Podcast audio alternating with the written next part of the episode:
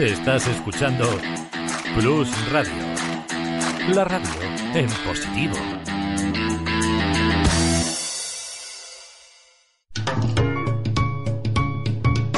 Lubricantes Total patrocina Auto FM. Lubricantes Total. Mantén tu motor más joven por más tiempo. ¿Qué tal? ¿Cómo estáis? Bienvenidos a un nuevo podcast de Auto FM. Soy Fernando Rivas y estoy encantado de compartir este ratito con vosotros. Aquí comienza Auto FM.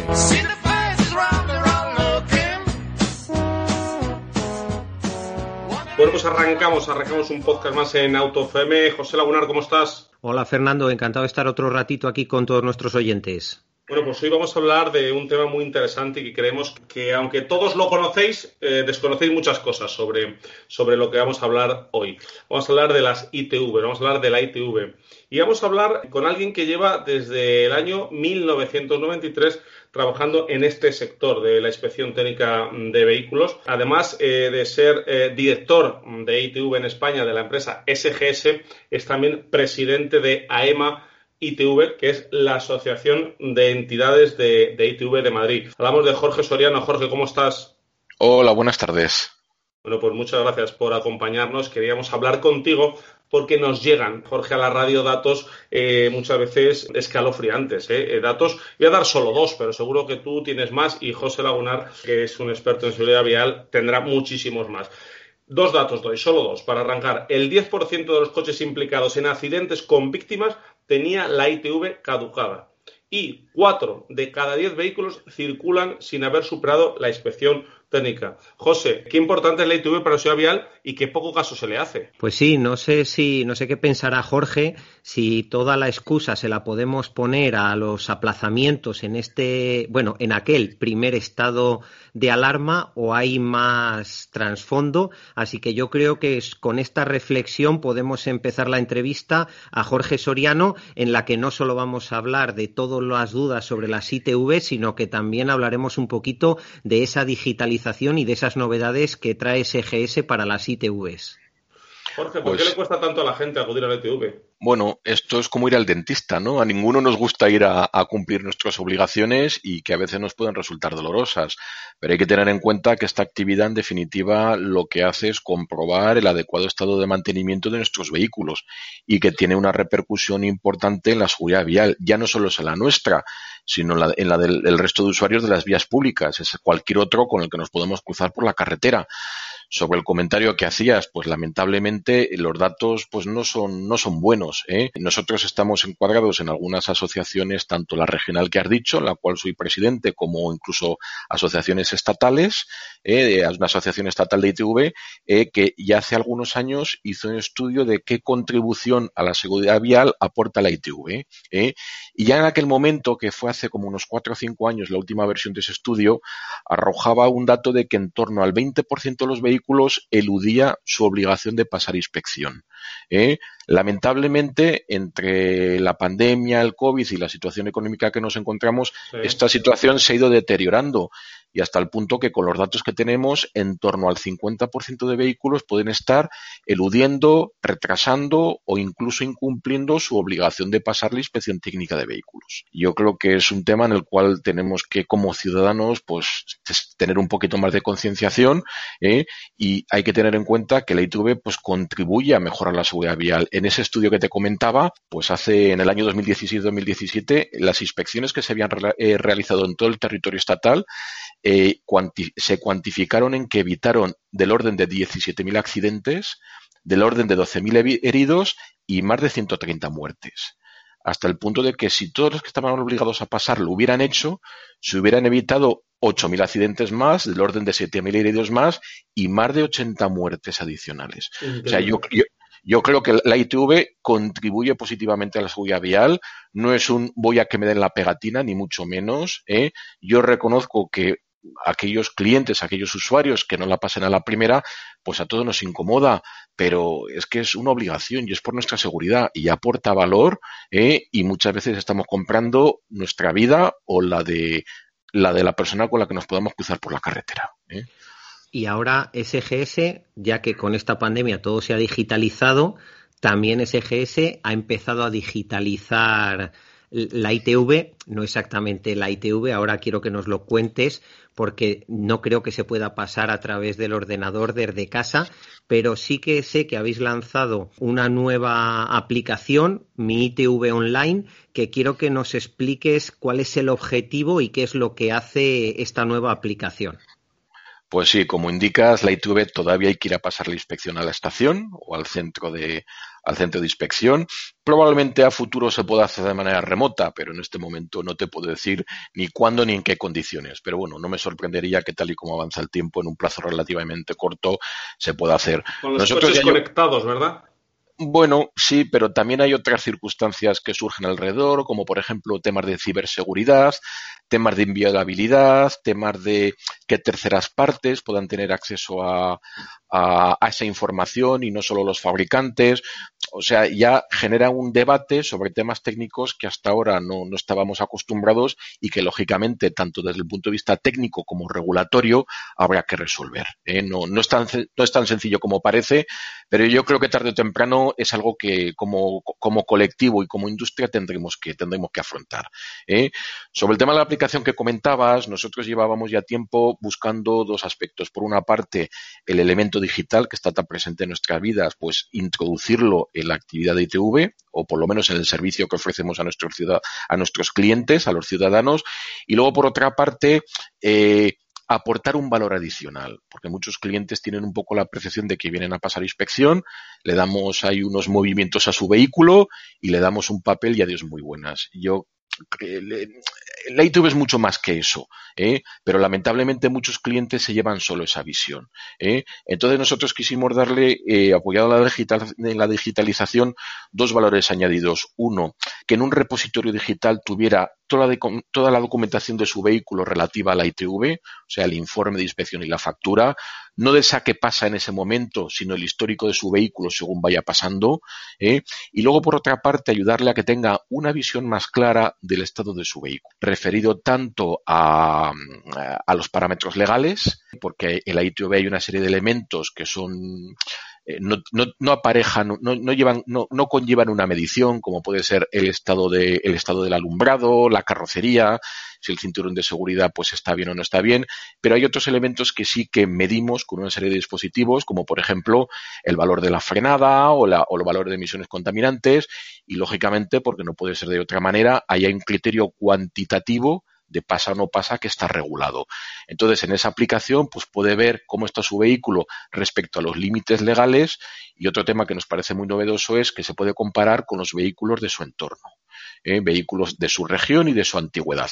Pues para también que tenga un poco una radiografía de cómo está él en comparación al entorno y le pueda aportar un valor añadido sobre si ha hecho sus deberes en lo que se refiere a, mantenimiento de su vehículo. Lo, hemos hecho en, lo hemos hecho en un entorno gráfico y amigable para que también tenga una experiencia de usuario, ya que la YouTube es tan incómoda pues por lo menos que en ese dispositivo pues tenga un poco una interacción más friendly, más amigable. Precisamente porque es un poquito así ir a pasar la ITV, que den cuatro meneos al, coche, que verifiquen todas esas cosas. Eh, a mí me surge una duda que yo creo que son un poco los grandes olvidados de la ITV y es esos profesionales que hacen todas esas mediciones, todo eso, ¿qué tipo de formación tienen esos profesionales que están? Pues mira, el, la ITV existe en España pues como de en torno a la mitad de los años 80, ¿vale? Y a lo largo de este tiempo, pues la reglamentación estatal ha ido evolucionando.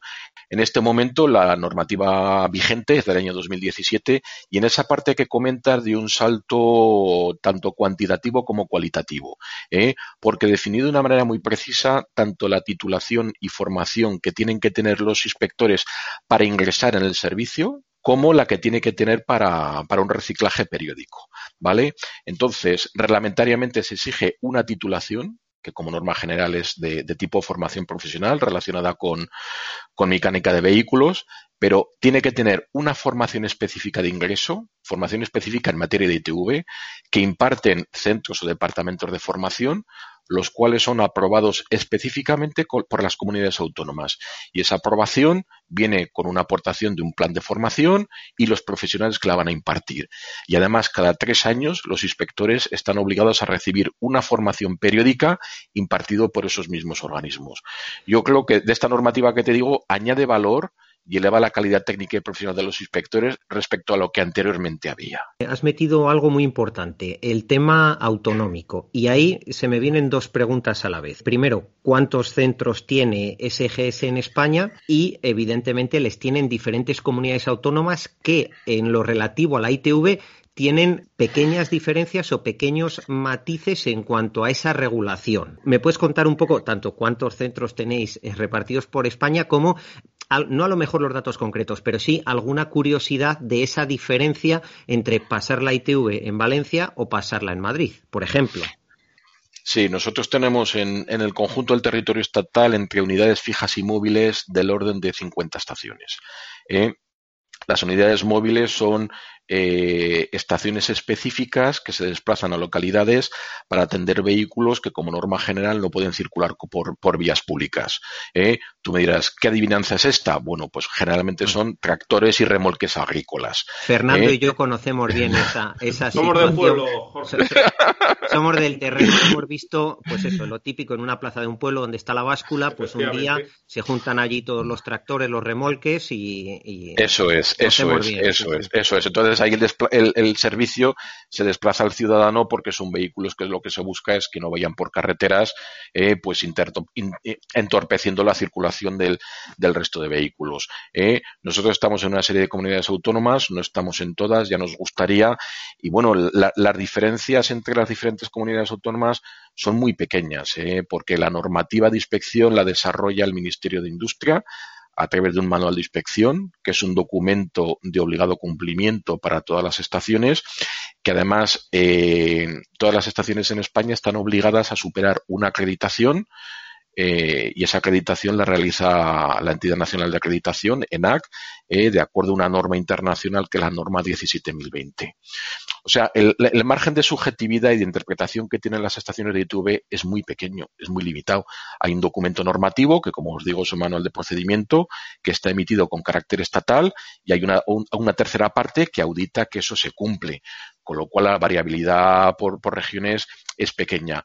Sí que hay variabilidad en cómo esas estaciones interactúan, interactúan con, los órganos de gobierno de esas comunidades autónomas, pero fundamentalmente es, tratamiento administrativo y, muchas veces incluso tarifario. ¿eh? Porque los, precios son diferentes también, no, no, no demasiada diferencia, pero sí, yo ya te digo, como decía José, que somos de pueblo, eh, a veces me ha coincidido en mi pueblo, que es Castilla-León, y yo vivo en Madrid, y si hay algún 4, 3, 4, 5 euros a veces he detectado de diferencia, ¿puede ser? Pues puede ser, yo ahora no, no conozco el desglose por todas las comunidades autónomas, pero como norma general los precios los regulan las comunidades autónomas y muchas veces van ligadas a, a una licitación en la cual el operador pues tiene que ofertar una serie de inversiones para cubrir el territorio adecuadamente. Entonces, en función del tamaño del territorio, del volumen de inversiones, eh, de una serie de factores económicos, pues el precio resulta en un valor u otro. Pero bueno, yo creo que la horquilla es muy limitada. También hay que tener en cuenta que la ITV se pasa pues una vez al año o cada dos, o los vehículos industriales, pues en algunos casos cada seis meses. O sea, yo creo que dos, tres, cuatro euros de diferencia en algo que consumes una vez al año pues tampoco creo yo que, sea algo crítico, ¿no? Yo creo que lo que nos tenemos que quedar es el valor añadido que nos aporta como servicio y en qué punto positivo le podemos sacar. ¿eh? yo muchas veces pues veo a usuarios que se van un poco disgustados porque el resultado de la inspección no es lo que quería bueno, también hay que tener en cuenta que el ITV aporta objetividad e independencia. Nosotros, pues, no, no gestionamos talleres, no gestionamos eh, compra-venta de vehículos. O sea, yo creo, y creo que de cara a los clientes aportamos un valor muy importante que es la independencia. ¿eh? No tengo nada en contra de los colectivos que he enunciado. Cada uno tiene su área de responsabilidad y su área de negocio. ¿Eh? pero yo creo que en nuestro caso, y cuando digo en el caso de, en nuestro caso me refiero a la actividad de ITV en general, una de las ventajas que tienen los clientes es que es una opinión completamente objetiva e independiente ¿eh? y, que saben que, los, los defectos que se les sacan son completamente objetivos y nosotros ni ganamos ni perdemos sacando más o menos defectos. Bueno, Jorge, en, en, eh, en, el fondo, en la CTVs os sentís a veces un poco los malos de la película, como que, como que lo que estáis haciendo es buscarle el fallo al, coche, eh, eh, que la gente no ve que si te echan para atrás porque llevas las ruedas mal, no te han jorobado 200 euros que te vas a gastar en ruedas, te han ahorrado o, tu salud o tu vida o, un porrazo y destrozar el coche. ¿Os sentís los malos de la película?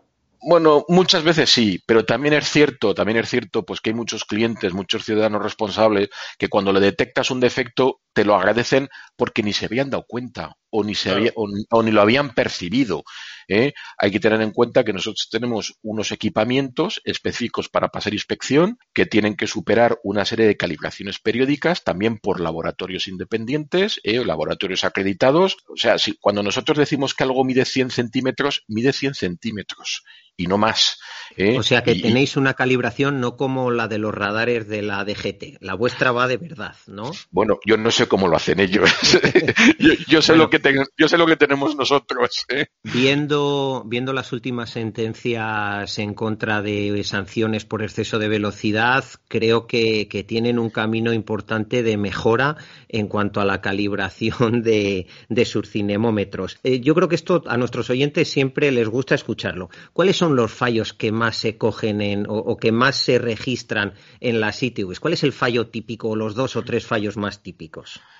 Pues mira, el, documento al que, os, al que, os, hacía referencia antes, el manual de procedimiento de inspección, está agrupado por una serie de capítulos, ¿vale? Pues, por ejemplo, frenos, emisiones contaminantes, alumbrado y señalización. Entonces, en cada uno de esos apartados es donde se categorizan los defectos. Nosotros no podemos inventar defectos en la ITV, porque viene ya tipificado cada uno de los elementos que tenemos que inspeccionar y una vez es que un patrón de trabajo, entiendo. Eso es, eso es, eso es. Y una vez que se detecta un fallo, en ese documento ya viene si es leve o es grave. O sea, nosotros el margen a la invención que tenemos es muy limitado muy limitado. ¿eh? Pues bueno, por sorprendente que parezca, en el apartado que más defectos se detectan es alumbrado y señalización. Para mí, para mí es sorprendente porque son cosas que nosotros mismos podemos detectar sin necesidad de, reparar el vehículo, de hacer una revisión en profundidad. Oye, si alguien tiene una luz fundida, pues o, cuando va a aparcar, cuando va a aparcar o cuando arranque el vehículo, si está en el garaje, en cuanto da las luces, pues a poco que le eches un vistazo que te cuesta 20 segundos, pues puedes ver si una luz te va bien o mal. Y sin embargo, ¿eh? Es el apartado donde, más defectos se detectan. A mí por lo menos me resulta sorprendente. ¿eh? ¿Eh? Y que en muchos casos las reparaciones son lo más económicas. ¿eh? Cambiar una bombilla es cambiar una bombilla, está claro. Ahí está. Los vehículos más modernos, pues las bombillas puede que sean un poco o más complicadas de sustituir por nosotros mismos o incluso más caras, pero otro tipo de luces son relativamente sencillas, tanto para hacerlo por nosotros como por, por llevarlo a un taller o un concesionario. O sea, son reparaciones relativamente asumibles. Luego el segundo capítulo donde más defectos se detectan es el de ejes, ruedas, neumáticos y suspensión. Yo creo que un poco el motivo de que tenga tantos defectos es porque es un cajón, es un cajón desastre. Es el cajón típico de mecánica general. Ahí están cosas como estado de amortiguadores, estado de neumáticos, desgaste de los mismos, que las dimensiones de los neumáticos no sean las adecuadas. Ahí tienen un porcentaje importante de, aparición de defectos. Y luego por detrás también a mí me sorprende porque siempre que, hasta que no investigas los datos, siempre piensas que va a ser lo más numeroso, ¿eh? pues por detrás se encuentran defectos de frenos. O sea, curiosamente, curiosamente o afortunadamente se detectan más fallos en las luces que en los frenos. ¿eh? Sí, curioso. Oye, y otra cosa que quería que nos ayudaras, Jorge, a romper un mito, ¿eh? que nosotros lo hemos oído bastante. Y es que hay mucha gente que va em, con, cierta, con cierto temor, vamos a decirlo, a la ITV, porque cree que esos meneos, utilizo una palabra que has utilizado tú antes, esos meneos que le dais al, coche para, para, comprobar estado de silent block, estados de, zona de palier, transmisiones, amortiguadores, o esos, esa, ese mantener el coche acelerado a 2.500, 3.000 vueltas para hacer los gases, que no destrozan el coche, que hay mucha gente que va con un miedo que creen que le van a destrozar el coche. Jorge. No, no, para nada. Son los dispositivos de los el equipamiento de inspección no lo fabricamos nosotros.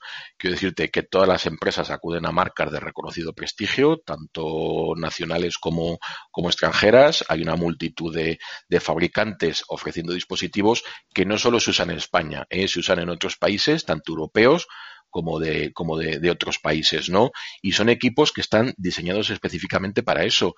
Yo muchas veces cuando algún cliente pues me transmite su inquietud, que me rompen algo, digo, ¿usted sabe los esfuerzos a los que se ve sometido su vehículo cuando va por la carretera a 110, 120 sin superar ningún límite de velocidad, ¿eh? porque aquí está parado. Entonces, bueno, y, y, claro, es algo que como nosotros estamos montados y pasar de cero a una relativa velocidad en pocos segundos, pues parece que, parece que vamos a romper el coche, pero en absoluto es así en absoluto es así. Son equipos que están diseñados para ello, ¿eh? están probados, pero vamos, durante muchísimos años. Como os digo, la, la actividad de, de, ITV está en España implantada desde mitad de los 80 y bueno, pues los fabricantes siempre están perfeccionando sus, sus equipos y modelos pues para aportar más funcionalidad, también más seguridad.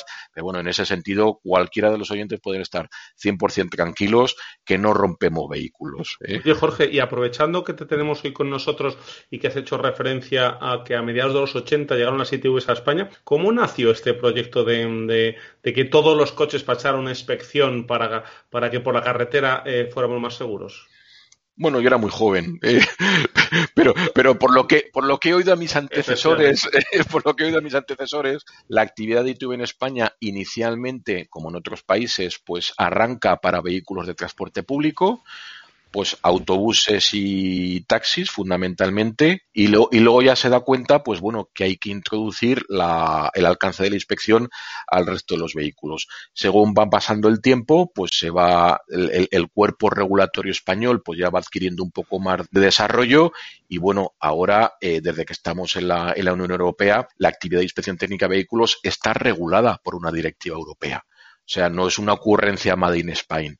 Todos los vehículos en la Unión Europea están, obligadas, están obligados a pasar inspección con diferentes modelos de servicio según los países, ¿eh?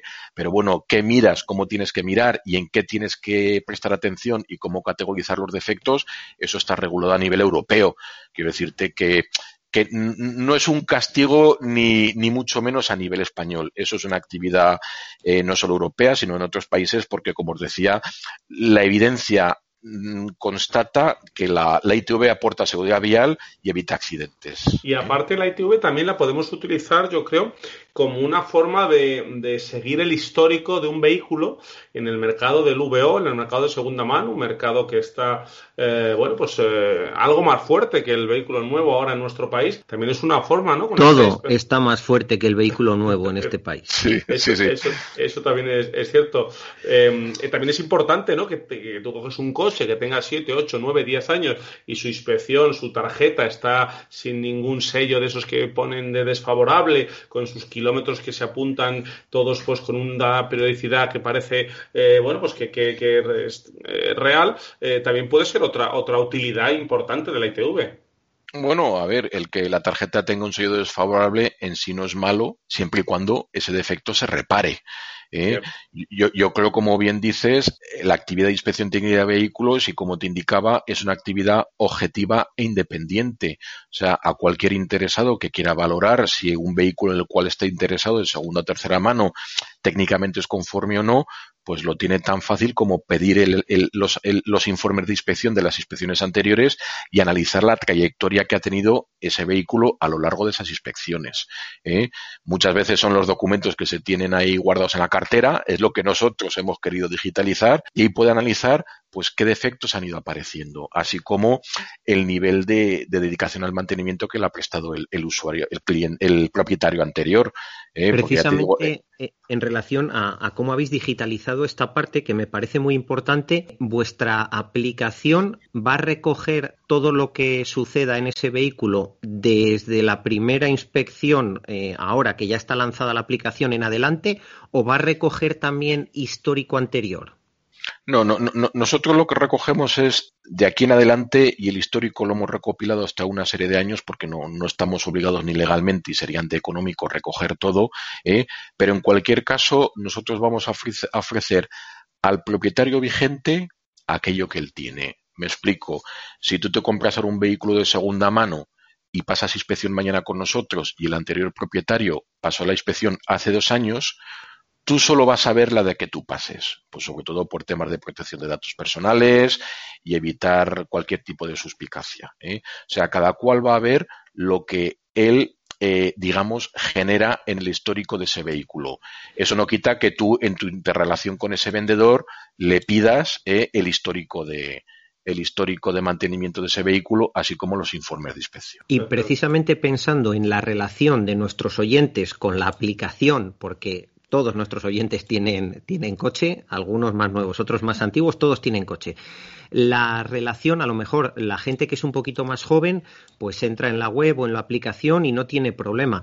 Pero a lo mejor eh, oyentes que son un poquito más centrados en edad o que todavía no están totalmente digitalizados, yo estoy casi seguro, sin saberlo, que habrá algún tipo de SMS o algún tipo de alerta más sencilla que le informe al, al usuario eh, pues de que ya tiene toda la información disponible o la factura o cualquier tipo de esas cosas, yo entiendo que, que, habéis atacado absolutamente a todos los ámbitos sociales, no a los chavales más jóvenes y más tecnológicos. Bueno, lo hemos intentado, espero que con éxito. Un cliente, en cuanto acabe la inspección con nosotros, en el intervalo de 5 o 10 minutos posteriores, no más de 10, pues va a recibir un mensaje para acceder al sistema, ¿vale? Para verificar los datos de esa inspección. Nos parecía importante que lo recibiera en ese momento, ¿eh? porque muchas veces puedo recibir información de un servicio que has usado al día siguiente, a los dos días, creemos que en ese momento pierde vigencia. ¿eh? Y nos parecía importante, una vez que ha superado la inspección, en ese momento proporcionarle la entrada, ¿vale? Entonces, en el momento que recibe ese, SMS, tiene dos opciones. O bien consultar única y exclusivamente esa inspección, digamos como si fuera en un entorno un usuario invitado, o registrarse en la plataforma y activar, ver el histórico de ese vehículo según se vaya generando yo entiendo que, como tú bien dices, pues a lo mejor a gente más mayor o que no se desenvuelva bien con las nuevas tecnologías o que a lo mejor tiene prisa o tiene pereza, la, opción de registrarse no le resulta motivadora. También va a perder prestaciones de la aplicación. ¿eh? Pero como te digo, si entra como usuario invitado, que es aceptando ver los datos de, de esa inspección, que es dar dos tics en, en, la pantalla, ya entra en el sistema y puede comprobar e interactuar con, con el resultado de su inspección.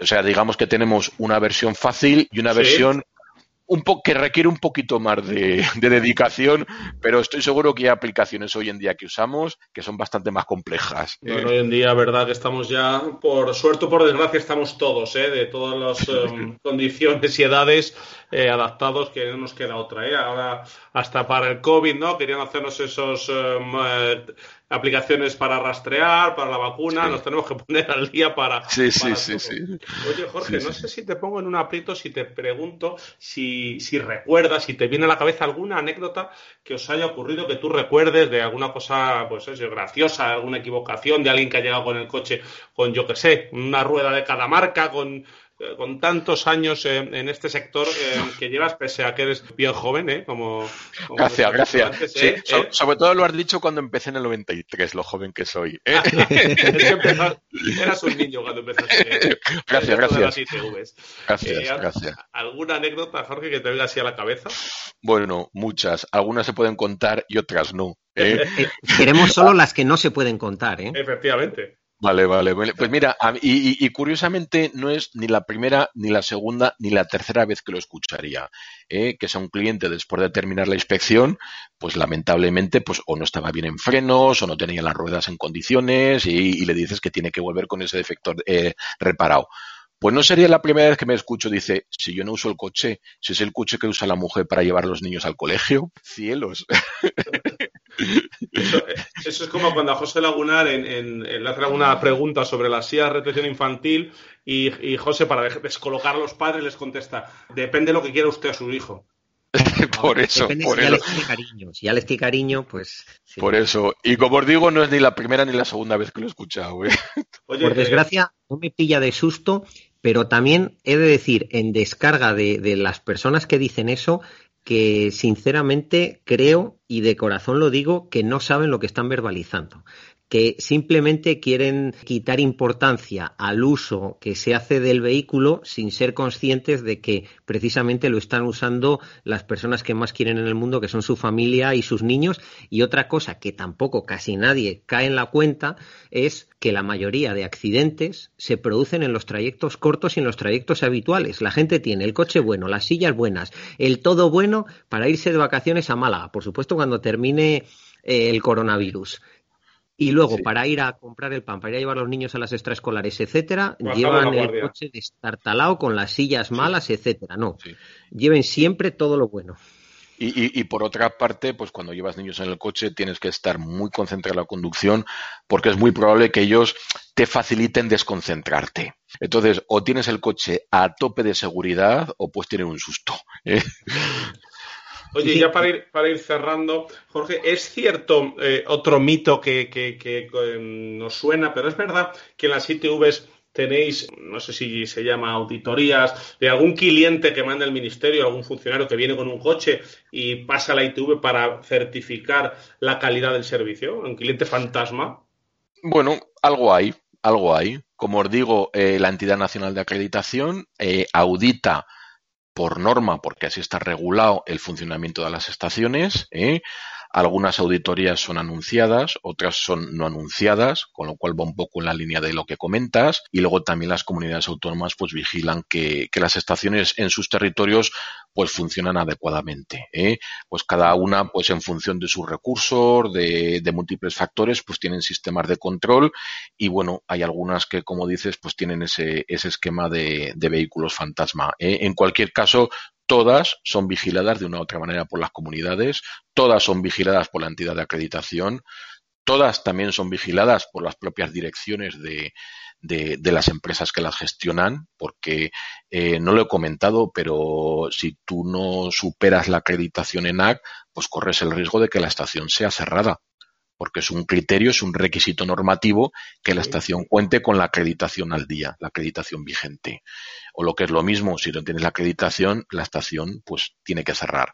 ¿eh? Y bueno, ya no solo por el prestigio reputacional, sino por el funcionamiento de una actividad económica que está montada, ¿eh? a nadie le gusta tener que, tener que cerrar una estación, ¿eh? por el tiempo que sea, un mes, seis meses o incluso indefinidamente. Entonces las empresas están haciendo un esfuerzo importante pues para adecuarse, para tener sus sistemas al día, para tener sus técnicos preparados, para tener los inspectores preparados.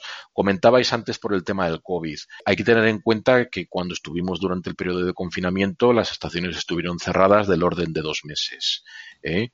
pero como otras muchas actividades económicas. Pero claro, las inspecciones seguían caducando porque tú das una fecha de caducidad, siguen caducando. Pues bueno, todas las empresas hicieron un esfuerzo, o prácticamente todas las empresas hicieron un esfuerzo importante para que una vez se reabrió, eh, pues contratando personal, ampliando horarios, eh, se pudiera atender no solo la capacidad que tenían que venir, sino los que se habían quedado pendientes. Eh.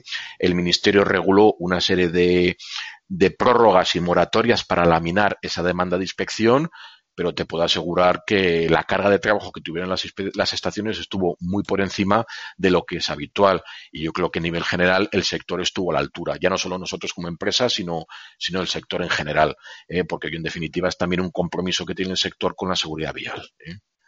Ahora que hablabas de gente que, que, se le había caducado la ITV, en el caso de la pandemia estaba más que justificado, te pido que nos desmientas o nos confirmes otro mito. Y es que nosotros, por ejemplo, tenemos en el programa un compañero que siempre espera al último día para ir a pasar la ITV. Si la ITV le caduca el día 18, hasta el día 18 no coge la cita para ir a pasar la ITV porque dice que es que si no pierde tres o cuatro días. Luego justamente ese día llega Filomena y tiene que estar dos semanas sin ITV en el coche. Te iba a decir, cuando uno espera el último momento, pues puede darse, puede darse una salida sorpresa porque la vida la organizas tú o a veces te organiza la vida a ti, que no es lo mismo. Mira, como te comentaba antes, la normativa vigente que hay ahora, que es del año 2017, otra de las novedades que introdujo era, digamos, una especie de plazo adicional. Eh, te lo explico con más detalle. Bien es cierto que anteriormente pues vencía la fecha que vencía, y pues podía darse el caso de que si tú ibas antes perdías caducidad, digamos, ¿no? Pero ahora tú tienes un, el plazo de un mes de manera que si vas con anticipación no pierdes nada. Te lo pongo con un ejemplo. Si a ti te caduca, por ejemplo, el, estamos a día a principio de abril, si te caduca a final de mes, de este mes, y vas mañana, de aquí a final de mes no pierdes nada, porque si al coche le toca un año, te vamos a dar un año más los días que faltan de aquí cuando te caduca. Entonces no pierdes. Entonces, si, él, si él está apurando, pues corre el riesgo de que apurando no pueda acudir y no solo le puedan sancionar si le pillan con la inspección caducada, sino que, oye, que a lo mejor tiene un accidente y el seguro le diga que, que oye, muchos seguros dicen que no cubren situaciones de ilegalidades y en definitiva, y en, definitiva un vehículo sin pasar inspección pues puede encontrarse con problemas. ¿eh? Y por ir y por ir con 15 o 20 días antes no pierde nada, porque esos días se dan. Es un plazo de un mes, como te digo, de anticipación. Si va con dos meses antes, pues igual se ha pasado de tempranero. Pero si va con un mes de anticipación, ese plazo se le da. Con lo cual no pierde nada, no pierde nada. Pues Jorge Soriano, director de ITV en España de la empresa SGS y presidente de AEMA ITV, de la Asociación de Entidades de ITV de Madrid.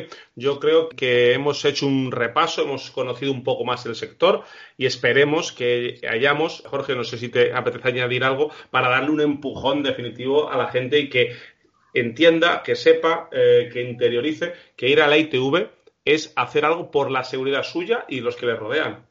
Eso es, eso es, ya no solo su propia seguridad, como comentábamos antes, sino de cualquiera que nos podamos cruzar con nuestro vehículo por la calle, que puede ser un conductor o incluso un peatón. Eh, nosotros, por los datos que tenemos, pues vemos que la situación actual pues muchos clientes o muchos usuarios se están quedando, digamos, atascados que no vienen a pasar inspección. Yo creo que es importante que todos cumplamos con nuestras obligaciones, ya no solo porque es una obligación, sino porque contribuye a la seguridad vial, a la seguridad de todos, pasar inspección. Así que el llamamiento a que no lo descuiden, no lo descuiden. Es una visión independiente y objetiva que se da al estado de mantenimiento del vehículo y estamos comprando seguridad. Muchísimas gracias por todo lo que nos has aportado los ciudadanos haremos nuestra parte y pasaremos la ITV de los coches, pero ojalá la Administración también haga su parte, su parte doble, de contribuir a un perfecto mantenimiento de las vías y a contribuir a que renovemos el parque de vehículos para tener una vida media bastante más cortita y, en consecuencia, pues que sea un poco más sencillo y más económico mantener los coches, pero evidentemente la ITV es un elemento importantísimo en la seguridad vial de nuestras vías y gracias Jorge desde SGS por venir a recordárnoslo aquí a Auto FM. Pues muchas gracias a vosotros. Y muchas gracias también a ti, José Lagunar, por acompañarnos. Nada, para mí es un placer, ya sabes, Fernando y no es un punto y aparte, es un punto y seguido. Seguimos en autofm.es, en arroba autofm radio en todas nuestras redes eh, sociales, en el canal de YouTube de AutoFM y cualquier sugerencia, cualquier duda, cualquier eh, proposición de programa que os apetezca, nos lo hacéis en info arroba autofm.es. Saludos. Lubricantes Total te ha ofrecido AutoFM. Lubricantes Total. Mantén tu motor más joven por más tiempo.